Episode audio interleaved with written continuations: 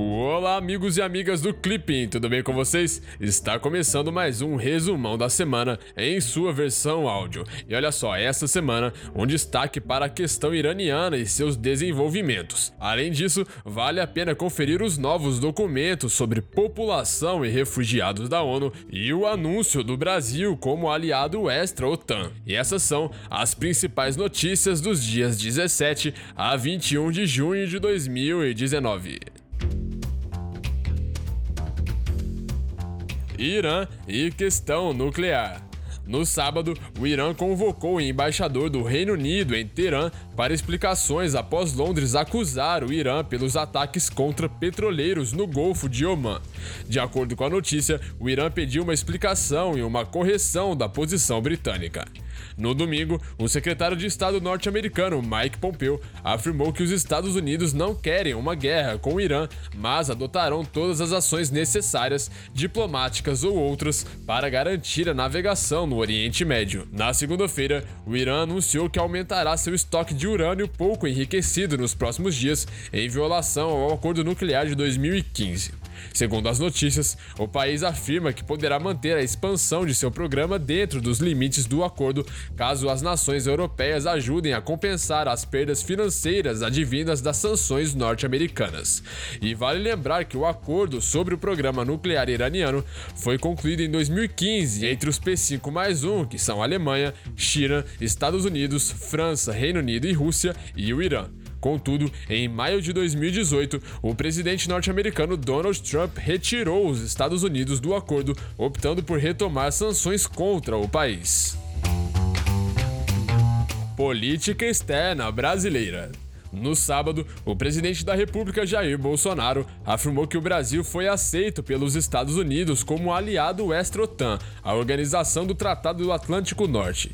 Segundo Bolsonaro, com a aliança, o país terá mais assistência no campo militar e também no mercado de defesa. E vale lembrar que a Organização do Tratado do Atlântico Norte, a OTAN, foi criada em 1949 como uma aliança militar intergovernamental. Atualmente, a organização conta com 28 países membros da América do Norte e da Europa. Os objetivos políticos da organização são voltados para a promoção de valores democráticos e a prevenção de conflitos. Rússia na terça-feira, o parlamento russo aprovou uma lei que suspende o Tratado de Forças Nucleares de Alcance Intermediário, o INF. De acordo com a notícia, após a aprovação no parlamento, espera-se que o Conselho da Federação adote a nova lei ainda em junho, porém existe a prerrogativa presidencial de restabelecer a vigência do tratado caso os Estados Unidos retifiquem sua posição.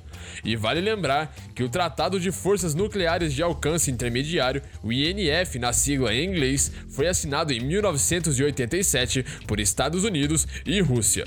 O objetivo do acordo seria eliminar todos os mísseis nucleares e convencionais, bem como seus lançadores. Os países comprometeram-se igualmente a não produzir mais sistemas de mísseis de curto e de médio alcance. O INF entrou em vigor em 1988.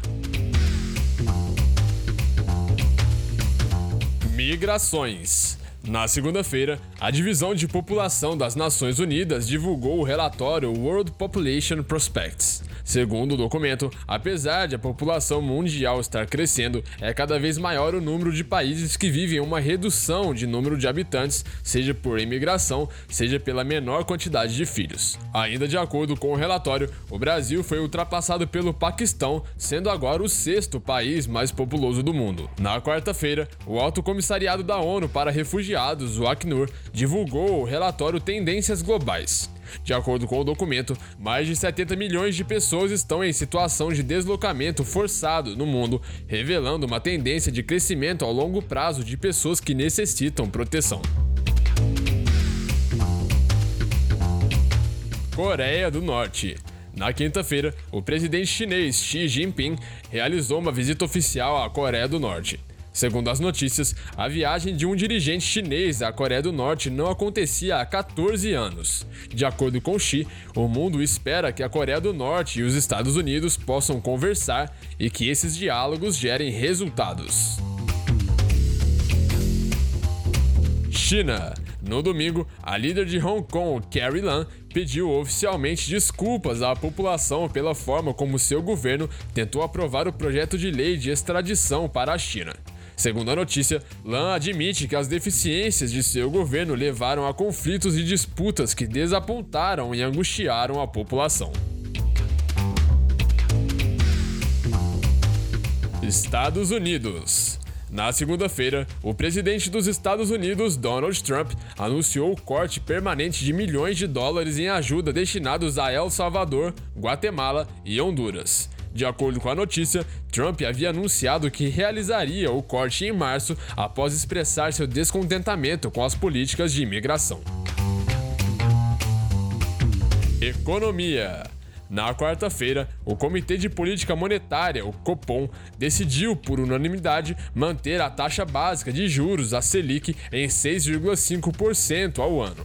De acordo com a notícia, foi a décima manutenção consecutiva da taxa nesse patamar, porém a decisão era largamente esperada pelo mercado financeiro. E vale lembrar que o Comitê de Política Monetária, o Copom, foi instituído em 20 de junho de 1996 com o objetivo de estabelecer as diretrizes da política monetária e de definir a taxa de juros. A criação do comitê buscou proporcionar maior transparência e ritual adequado ao processo decisório. Formalmente, os objetivos do Copom são implementar a política monetária, definir a meta da taxa Selic e seu eventual viés e analisar o relatório de inflação. A taxa de juros fixada na reunião do Copom é a meta para a taxa Selic, que é a taxa média dos financiamentos diários com laço em títulos federais apurados no Sistema Especial de Liquidação e Custódia, a qual vigora por todo o período entre reuniões ordinárias do comitê. Se for o caso, o Copom também pode definir o viés, que é a prerrogativa dada ao presidente do Banco Central para alterar na direção do viés a meta para a taxa Selic a qualquer momento entre as reuniões ordinárias.